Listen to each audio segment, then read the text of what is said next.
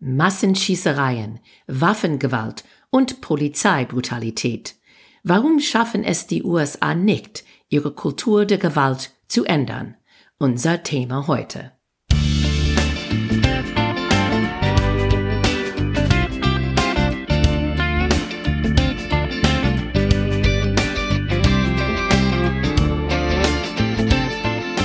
Hey guys, welcome to Amerika übersetzt.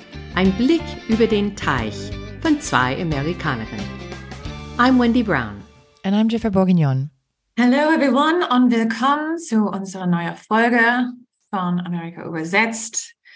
Also wir machen das ein bisschen anders dieses Mal. Wir haben das voraufgenommen. Wir sind ziemlich viel unterwegs in diese nächsten paar Wochen, Wendy und ich. Und deswegen wir bereiten irgendwas für euch vor. Es gibt so viele Themen, ähm, wo wir wollen ein bisschen tiefer reingehen. Und ähm, heute ist auch eins. Und es ist eine Thema, die ähm, leider kommt immer jede paar Wochen, paar Monate vor.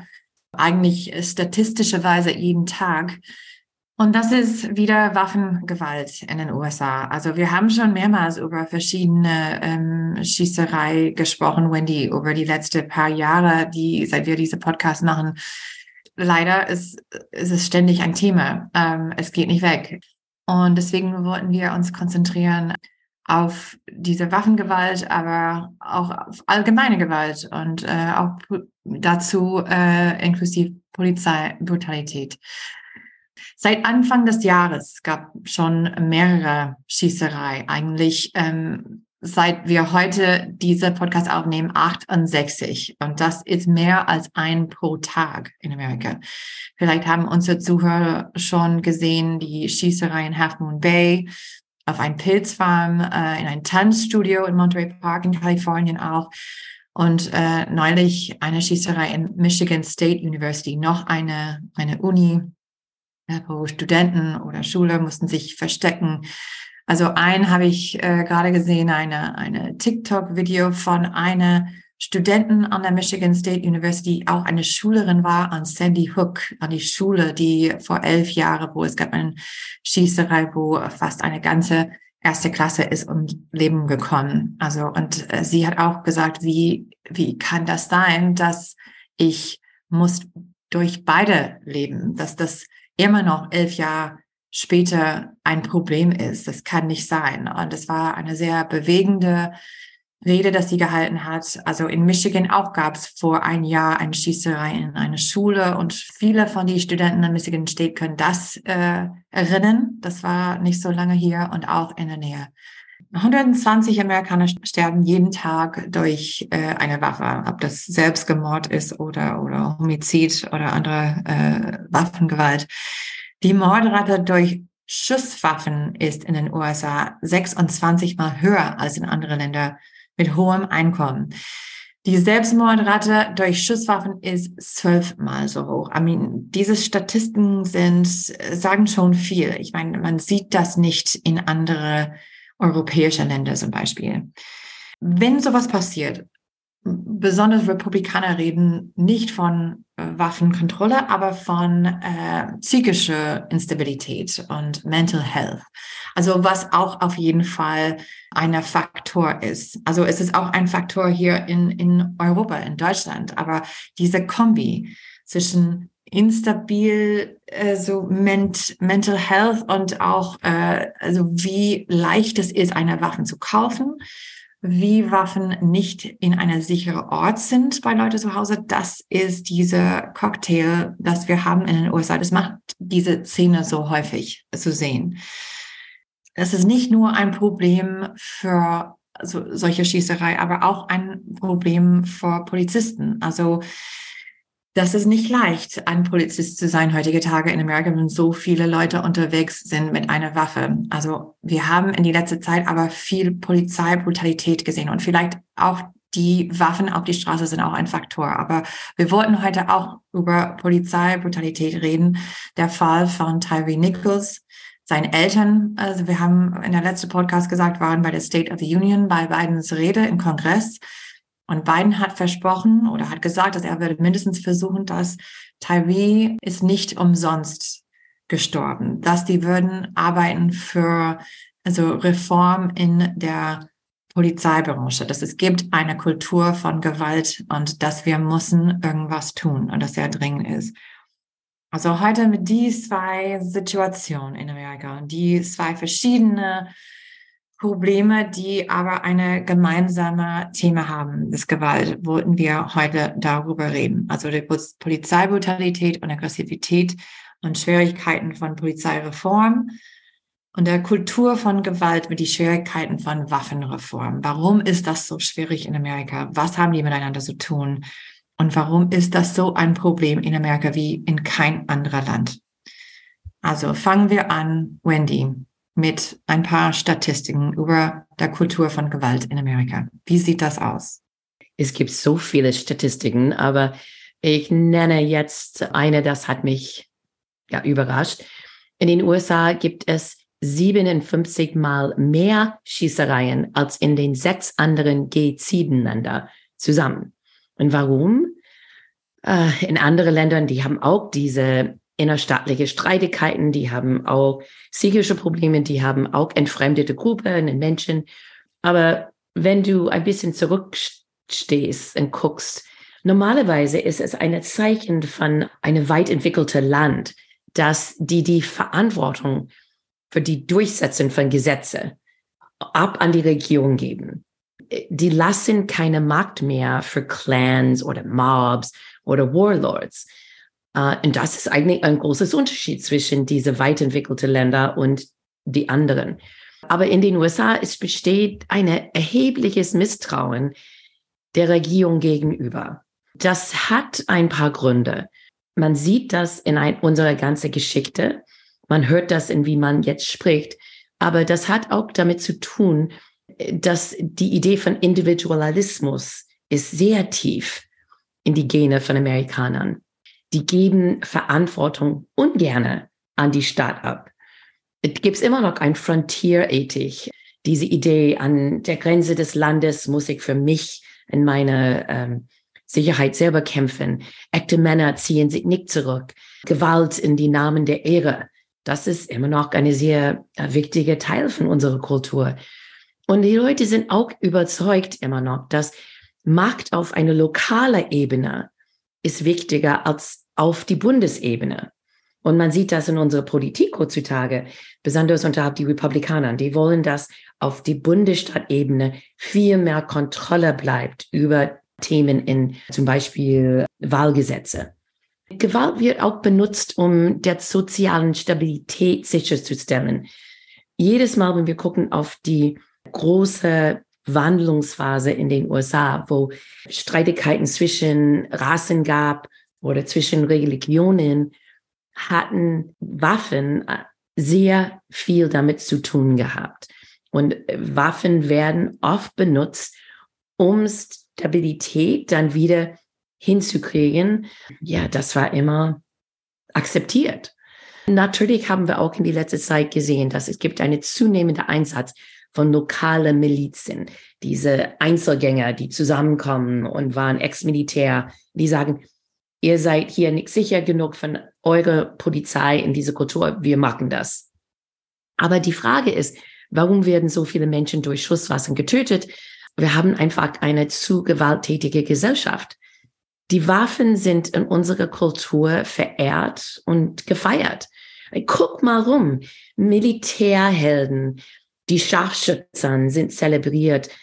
Wir haben Polizeiserien im Fernseher, Westernfilme, Werbung mit Cowboys und, und mit ihrer Waffe und die sind eine Zeichen von Stärke. Es ist überall. Unsere Sprache verwendet auch viel gewalttätige Wörter und Bilder. Es ist einfach überall und es wird nicht nur geduldet, es wird noch zelebriert. Das stimmt. Ich bin mehrmals gefragt, Wendy, du auch wahrscheinlich, ähm, was, warum, warum können Amerikaner sich nicht trennen von äh, ihren Waffen? Warum sind die Waffen wichtiger als ihre eigenen Kinder? Warum ist dieses Recht so heilig, dass äh, Amerikaner wollen keine Regeln. Ich meine, wenn es geht ein Unfall an eine äh, Ampel, dann äh, es kommt äh, dann ein neues Gesetz. Es gibt immer, wenn irgendwas passiert, wenn es gibt ein, ein Problem, dann es gibt neue Legislation, es gibt Art, äh, das hoffentlich nächstes Mal zu vermeiden. Aber diese Schießerei passieren, wie wir gesagt haben, jeden Tag und nichts passiert. Es gibt nur dann die regelmäßige Tweets von Politikern, ja, also die Familie sind in meine Gedanken und, in, und ich bete für den. Also was ein Witz geworden ist, wirklich. Also weil man weiß, dass das ist alles, was die anbieten kann. Die bieten kon konkrete Action an. Die bieten nur diese Thoughts and Prayers. Also ich gehe davon aus, dass die Familie von Leute, die, die Opfer waren in so einer Schießerei, also wollen einfach kotzen, wenn die sowas hören. Weil das ist wirklich lächerlich. Die sind ja. die Leute, die haben, die haben die Macht, irgendwas zu tun. Die sitzen auf ihre Hände, wie wir sagen. Die tun gar nichts. Wir reden jetzt über die Schwierigkeit, Waffenreform durchzusetzen. Es ist eigentlich ein, ein Teufelskreis, das wir haben. An einer Seite Selbstverteidigung, mein Recht, mich selbst zu verteidigen, ist ein Grundrecht und sogar im Senat, äh, einer hat neulich gesagt, es ist ein grundlegendes Recht für gesetztreue Bürger, sich mit Schutzwaffen zu schützen. Also man hat das auf eine Seite, aber auf die andere Seite, dieses gewalttätige Kultur bedeutet, dass viele Leute leben in Angst und das dann aber verbreitet wieder diese Bedürfnis, sich selbst zu verteidigen. Über die Hälfte der Leute in den USA wollen strengere Waffengesetze. Wenn man das auf die Parteien aufteilt, 91 Prozent der Demokraten wollen strengere Waffengesetze. Es ist absolut eine parteispezifische Problem wir haben hier. Aber trotzdem, während Covid mehr Waffen waren gekauft. Wir haben 7,5 Millionen neuen Waffenbesitzer während die Covid-Zeit bekommen. An einer Seite strengere Waffengesetze, aber die andere Seite, aber ich muss selber eine Waffe haben. Mhm. Wir haben schon über meinen Stiefvater gesprochen, aber er ist eine Jäger. Er hat auch viele Waffen für Jagen, aber auch also für Verteidigung. Und er sagt, ja, stell mal vor, vor der Zweite Weltkrieg, wenn die Deutsche so, wenn jeder ein, eine Waffe zu Hause hatten, dann, dann wäre diese Geschichte vielleicht anders gelaufen. Was ich finde total lächerlich. Aber wie du gesagt hast, die Amerikaner, es gibt diese Missvertrauen in der Regierung. A, dass äh, die Regierung kann mich nicht schützen, ich muss dasselbe machen. Aber auch B, was ist irgendwas, wenn ich muss mich von der Regierung verteidigen? Hm. Also es geht in, in beide Richtungen, aber diesem Misstrauen und diese Idee, dass ähm, ich muss mich, ich bin die Einzige, ob ähm, der mich und meine Familie verteidigen können, ist irgendwie für viele Leute so tief. Also das, das spüre ich nicht. Also mindestens ich für mich viel mehr unsicher, wenn ich weiß, dass mhm. es gibt Waffen bei jemand zu Hause oder dass jemand hat eine Waffe. Das ist irgendwas. Ich dachte, dass so viel von meiner Freunde, also haben der gleiche politische Meinung wie ich, aber ich, ich bin manchmal überrascht zu wissen dann, dass manche von dem haben auch Waffen zu Hause oder sogar eine in der Tasche. Und das hat mich wirklich ähm, ja. totgeschlagen. Aber das, das ist, was so interessant ist. Und, und Joe Biden hat das auch erwähnt in State of the Union Address, dass die meisten Waffenbesitzer gehen damit gut um und die sind kein Problem. Es ist nur eine winzige Prozent davon, die missbrauchen dieses Recht, ähm, Waffen zu tragen oder, oder sind nicht verantwortungsvoll, weil die geistig irgendwie nicht bei sich sind. Aber wir reden ganz oft in diesem Podcast über One-Issue-Voters und die allerstärkste One-Issue-Voter-Group sind Waffenbesitzer die kontrollieren dann, was die Gesetzgeber machen, weil die Politiker fürchten, mehr Stimmen zu verlieren, wenn sie Waffenkontrollgesetze verabschieden, als wenn sie nichts was tun. Mhm. Weil die werden absolut verlieren, alle diese Stimmen von diese Waffenbesitzer. Und das ist eigentlich das Problem, weil wir immer wieder scheitern mit, mit gesetzlichen Reformen. Obwohl so viele Leute sind auch gegen zum Beispiel äh, ähm, auto, semi-automatische, also Waffen. Also die sind Waffen, die sind eigentlich Kriegs Waffen, die sind nur äh, gebaut, viele Menschen in einer kurzen Zeit zu töten. Und das hat, das hat mein Schwiegervater auch gesagt. Also er hat kein Problem. Niemand braucht ein AK-47. Niemand braucht eine semi-automatische Waffe. Niemand. Also nur Soldaten brauchen das. Also er ist nicht gegen sowas, dass, dass wir, dass es gibt ein Verbot an solche äh, Waffen. Aber viele Amerikaner haben das Gefühl, dass wenn es gibt ein Verbot, dann ist das der, der Gateway, ne? Dann, dann kommt noch, okay, dann, dann gehen die auf mein, mein Handgewehr, dann, dann kommt ein Verbot auf irgendwas anderes. Und wenn wir eins verbieten, dann geht es dann los und dann nehmen ja. die meine Waffen weg. Also was wirklich nicht der Fall ist, aber die haben alle Angst dafür. Und so deswegen, weil die nie in die Richtung gehen können, etwas zu verbieten, dann es wird viel Energie darauf verwendet, jetzt Menschen beizubringen, wie sie sich selbst schützen können. Und ähm, auch diese Idee von, ähm, wir sollten die Waffen aus den Händen von psychisch instabilen Menschen bringen. Aber wenn du denkst, wir versuchen dann Schulen zu Festungen zu machen.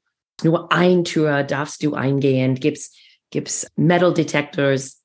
Und die führen fast jeden Tag Active Shooter Drills durch in diese Schulen erste Klassler machen Übungen. Was tun die dann, falls ein äh, böser Mensch mit Waffe in die Schule kommt? Wo können sie sich einsperren? Ähm, wie hatten die den Mund zu für eine lange Zeit? Dabei habe ich echt Gedanken, weil was das tut, es sagt dann, dieses gewalttätiges Verhalten ist normalisiert, dass Kinder groß werden und und es ist erwartet, dass jemand in die Schule kommt und mhm. umschießen wird. Und dabei dann sind wir alle dann desensibilisiert. Und das mhm. kann nicht so sein, dass sobald als wir als normal bezeichnen, dass Leute rumlaufen mit Waffen und schießen einfach rum, dann mhm. senken wir unsere Erwartung, genau diese Situation zu ändern sogar die Idee, dass manche Politiker vorschlagen, dass alle Lehrer sollen eine Waffen in die Klassenzimmer haben. Also so, dass die sich verteidigen können von einer Schießerei, was einfach der blödste Idee aller Zeiten ist, ähm, macht keinen Sinn, mehr Waffen. Also das ist wirklich eine Idee ausgedacht von der äh, Waffenmacher und Industrie. Aber mehr Waffen ist wirklich die blödste Idee, dass ich äh, denken kann. Aber das hört man oft. The best way to stop a bad man with a gun is a good man with a gun. Die einfachste Idee ist die Idee von sicherer Aufbewahrung. Das ist hier in Deutschland unglaublich streng kontrolliert. Aber in den USA mehr als die Hälfte der Waffen sind nicht sicher aufbewahrt. Deswegen dann gibt es so viele Schießereien, Selbstmord, weil es ist sehr einfach für einen Teenager, die, die Pistole ähm, von ein Elternteil zu nehmen und einfach in die Schule zu gehen, weil die irgendwie gekränkt sind von einem Freund, von einem Lehrer. Oder diese Selbstmord, das finde ich so furchtbar. Und dann, wenn die Kleinkinder spielen damit, weil die finden das unter dem Bett. Es ist so unnötig. Es gibt so viel, das wir machen können, aber mhm. eigentlich die Gesetze sind in den USA wegen die Parteiaufteilung fast unmöglich zu ändern. Aber Republikaner, wenn die reden viel von, ähm, also wir müssen mehr tun für, für Mental Health, für psychische Krankungen. Aber ähm, klar, die Republikanische Partei ist nicht der Partei, der bekannt ist für Geld, für Healthcare oder, oder andere äh, Sozialprogramme.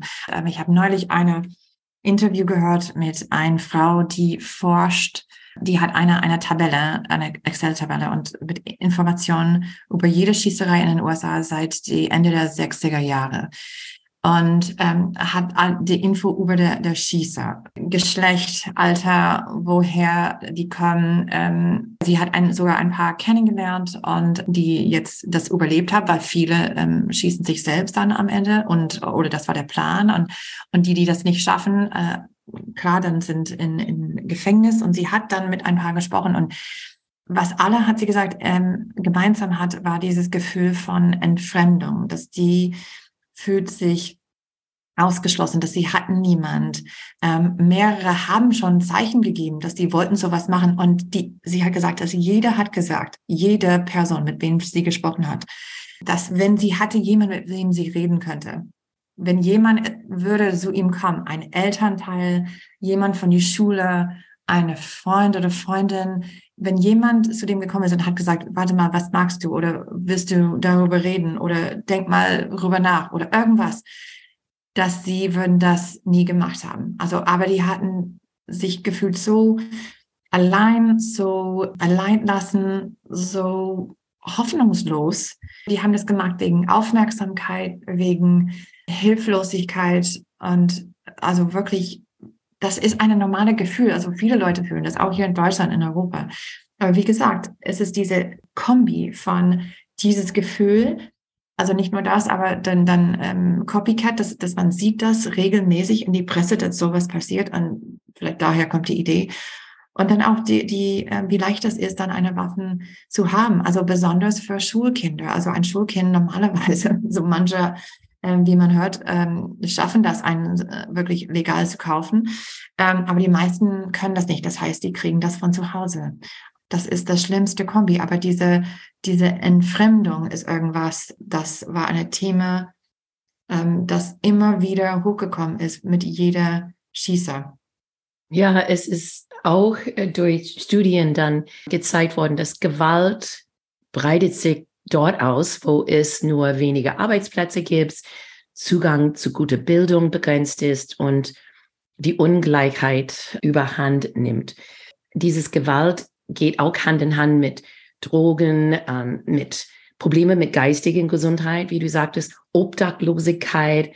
Und man, man geht tiefer und tiefer in dieses Gefühl von Entfremdung. Mehr als die Hälfte die Todesfälle durch Schusswaffen in den USA sind Selbstmord. Mhm. Über die Hälfte. Die sind Leute, die dann sagen, ich habe keine andere Weg von hier raus.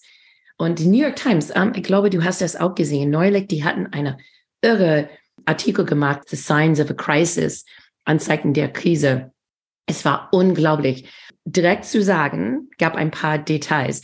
In den USA begehen Männer etwa 90 Prozent der Homizide, 99 Prozent der Vergewaltigungen, 88 Prozent der Räuberüberfälle, 85 Prozent der Einbrüche und 78 Prozent der schweren Körperverletzungen. Die meisten Männer, die ermordet werden, werden von anderen Männern getötet. Und die meisten Frauen natürlich, die ermordet werden, werden ebenfalls von Männern getötet. Mhm. Wir haben echt ein Problem in den USA mit unseren Männern. Die sind entmahnte, ähm, sagen sie sich. Ähm, die fühlen sich sehr viktimisiert. Jetzt in dieser Zeit weniger kommen an die Hochschulen als Frauen. Die haben mehr Arbeitslosigkeit Wenige davon haben angefangen, wieder zu arbeiten nach der Covid-Zeit. Und die werden öfters drogenabhängig. Und die sind genau diejenigen, die drehen sich, die wandeln sich an diese extremen Ideologien, um mit ihrer Versagen fertig zu werden und einen Sinn zu finden irgendwo. Und das ist genau dieses Trump-Kult. Und das ist, warum die so Anhänger sind. das hat mich auch wirklich überrascht ähm, ähm, zu hören, wie viele Männer, also nicht überrascht, aber also was, was ist das? Dass die größere Mehrheit von die Täter Männer sind ähm, und, und was das bedeutet und wo fängt man an? Also mit Toxic Masculinity ist es äh, wo fangen wir dann an mit, mit Jungs von äh, einer früher Alter, so dass sowas nicht passiert? Oder wie die Frau gesagt hat, vielleicht einfach so, dass die das Gefühl haben, dass die haben jemanden, mit dem die reden können. In Endeffekt, es gibt einfach zu viele Schusswaffen. Alle diese Menschen, die haben das Gefühl, oh Gott, ich weiß es gar nicht, wohin mit meinem Leben. Aber wir haben 120 Schusswaffen pro 100 Einwohner. Und wenn du denkst, Nummer zwei an dieser Liste rund um die Welt ist Jammern und die haben nur 52 pro 100 Einwohner. Gibt es nur 34 in Kanada. Und die sind die höchste auf die Liste, wo man sagt, es ist eine weiterentwickelte Land. Also ist es einfach zu einfach, eine Waffe zu bekommen. Und weißt du, ist es einfach, eine Waffe zu bekommen, als eine Führerschein, als ein Pass zu beantragen, als Erkältungsmedizin zu kaufen. Das wird auch strenger kontrolliert, als eine Scheidung zu bekommen und als eine Welpe zu kaufen. Hm. Es, die sind alle strenger kontrolliert, als hm. eine Waffe zu hm. kaufen in den meisten Bundesstaaten.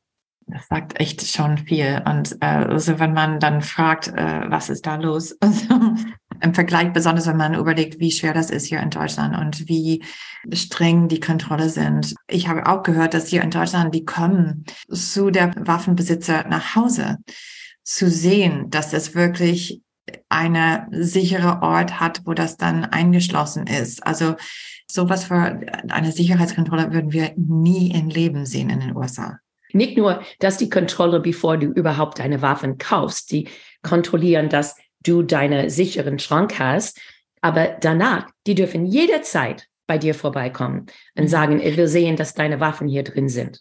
Ist das, ist das nicht ähm, interessant? Weil in die Staaten würden die eine große Schreierei sein von, also mein Privatsphäre. Die dürfen nicht reinkommen, das ist mein Recht, mein, mein Privatsphäre zu Hause. Aber so für die Deutsche, also es ist, es ist einfach selbstverständlich. Aber für die Deutsche es gibt viel mehr Schreierei über andere Privatsphäre, also im, im Netz äh, oder so wie wir Amerikaner posten alles von äh, Frühstück bis zum Familienfotos und die Deutschen sind viel mehr privat, aber interessanter kultureller Unterschied da. Ja. So, wir haben gesagt, wir haben diese Kultur, das fest in unserer Gene ist, dass Gewalt akzeptiert und dass Waffen gehören auch dazu. Und dann haben wir wahnsinnig zu viele Waffen überall. Steigen wir hier über auf die andere Seite. Ein Weg, dass wir versuchen, das zu kontrollieren, sind durch unsere Polizei. Aber was wir gesehen haben in letzter Zeit, wir haben auch ein Problem da mit Polizeibrutalität und Aggressivität. Die amerikanische Polizei tötet Zivilisten dreimal häufiger als die kanadische und australische Polizei, aber 30 Mal häufiger als die deutsche Polizei. Mhm. Ja, man hört das hier wirklich fast nie. Ne? Und ähm, eine deutsche Freund hat auch zu mir gesagt, ähm, ja, wenn das sowas passieren würde hier in Deutschland, würde das eine große Schlagzeile sein. Ich meine, es ist auch, ich glaube, ähm, in die Staaten ähm, macht es auch für Schlagzeile, aber passiert das trotzdem viel, viel häufiger. Und auch, ich habe das Gefühl manchmal, dass von Amerikanern die, die Attitude so, ja, passiert mal. Und hier in Deutschland, ich kann nicht vorstellen, dass die würden eine ähnliche Attitude dazu haben. Aber wie gesagt, Wendy, ähm, wir haben viel mehr Waffen auf die Straße. Es gibt viel mehr Amerikaner mit einem Concealed Weapon. Die dürfen das einfach in ihr Auto haben, in ihrer Handtasche, ohne dass man das sieht. Und also hier in Deutschland, wenn man zu schnell fährt, gibt es da Kamera. Ne? Ich habe schon persönlich mehrmals irgendwas von der Post bekommen mit meinem Foto da drin und ich bin zu schnell irgendwo gefahren. Aber ähm, in die Staaten, es gibt ähm, weniger Kameras, gibt es auch Kameras, aber mehr, dass die ein Polizist zum Beispiel ähm, sitzt im Auto in eine Parking-Lot äh, oder auf der Autobahn auf die Seite und dann, wenn man zu schnell fährt, dann fährt der Polizist hinterher und man muss dann, das ist schon mir auch paar Mal passiert. Also man muss dann auf die Seite fahren und ähm, muss warten, bis der Polizist kommt und dann sagt, ja, weißt du, wie schnell du gefahren bist und hier ist dein Ticket und äh, und so, du kriegst das dann äh, da. Und ähm, man hört ständig diese von so einer Situation, wo der Polizist hat dann Angst, zu diesem Auto zu gehen, weil das ist schon passiert, dass ähm, jemand dann eine Waffe dabei hat oder der Polizist ist geschossen und diese Angst des Polizisten haben, weil das passiert auch. Ich weiß nicht, was die Statistik sind, für wie viele Polizisten getötet sind in den USA, aber es passiert auch mal und äh, besonders, weil Leute haben so viele Waffen und ähm, dass die selber haben Angst und das ist dann eine Mentalität von Shooter be shot. Ne? So, ich würde lieber jemanden schießen als äh, ähm, sterben. Das ist Selbstverteidigung, das darf ich, das verstehe meine ganze Kollege, weil in dieser Situation würden die auch dasselbe tun. Und dadurch diese Idee, dass das Polizist hat komplett Immunity, dass egal was er oder sie tut, es gibt einen Grund dafür und die haben Recht. Diese Situation hat nur sich geändert in die letzte Jahrzehnt, mehr oder weniger. Also, dass man sieht mehr und häufiger, zum Beispiel in der Fall von Tyree Nichols, dass die Polizisten gehen dann vor der Gericht oder dass das Totschlag ist. Also, dass es nicht einfach erlaubt ist die wenigsten werden verurteilt. Zum Beispiel, Jiffer, in 2021 1100 Menschen waren von der Polizei getötet. Wie du sagtest, die meisten von diesen erschossenen Menschen waren selber bewaffnet. Aber gab nur so ungefähr 20 Polizisten, die dann wegen Totschlags angeklagt waren. Und die meisten davon werden nicht verurteilt. Also ist es ganz schwierig, einen schlechten Polizist zu entlassen. Und du hast dann dieses, äh, noch eine Redewendung hier, Double-Edged Sword, dass an einer Seite die Bürger wollen mehr Polizei auf die Straße haben, eine härtere gegen Kriminalität einzugreifen, aber diese härtere Polizeiarbeit zerstört das Vertrauen äh, unterhalb die Gemeinschaft, weil die sehen dann diese Fälle, wo ein Polizei vielleicht zu hart vorangegangen ist mit jemand und jemand, der keine Waffen dabei hatte. Und das ist dieses Problem, wo wir jetzt sind. Ich glaube, es hat auch etwas damit zu tun, diese Kultur unterhalb die Polizisten ist auch sehr aggressiv. Und erinnerst du noch, wir haben vor, vor zwei Jahren, glaube ich, eine sehr intensive Episode über diese Thema gehabt und wo wir viel recherchiert haben rund um, wie werden Polizisten rekrutiert. Und ganz viele kommen aus dem Militär, die Bewerbungsfilme für neue Recruits äh, zeigen äh, Polizisten mit wirklich wie Kriegswaffen unterwegs. Dann bist du wie eine, eine untastbare ähm, Hero unterwegs mit alle diese coole Waffen und, und äh, andere Geräte dabei. Und natürlich, du ziehst jemanden an, der diese Aggressivität suchst im Leben. Das macht es natürlich viel einfacher, wenn du in einer Situation bist, dass du auch zu Gewalt wendest, statt zurückzugehen und versuchen, einen anderen Weg vielleicht mit jemandem zu sprechen.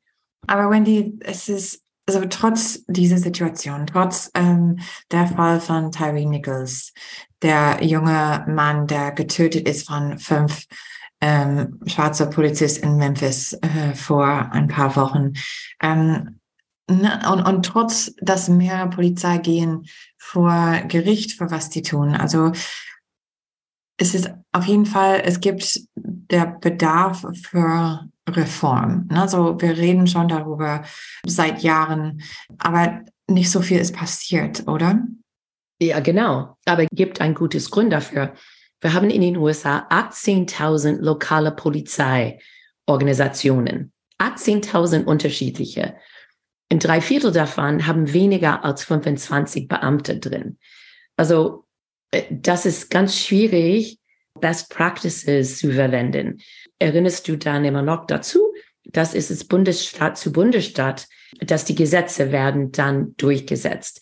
Wir haben seit 2020 über 300 verschiedene Gesetzvorlagen unterhalb die Bundesstaaten zur Verbesserung der Polizeiarbeit verabschiedet, ähm, so dass es Körperkamera-Vorschriften, dass es Begrenzen, ähm, das Benutzen von dieser Würgegriff, Peer-Intervention bei Gewaltanwendung, psychosoziale Teams, die reagieren ähm, statt die Polizei. Auch diese Idee, dass äh, wenn ein Verkehrsstoß gibt, dann man schickt einfach ein Ticket hin und gibt es keine Intervention. Aber das Problem ist, dass jede einzelne von dieser Polizeiorganisation versucht etwas, aber das ist keine schnelle Lernen voneinander. Ähnlich, glaube ich, dieses Jahr, das Biden hat für ein Best Practices Gruppe besorgt, dass alle diese Ideen, die versucht sind, unterhalb die verschiedenen Polizeiorganisationen werden zusammengebracht und dann weiter verbreitet. So hoffentlich lernen wir ein bisschen mehr ähm, und schneller voneinander.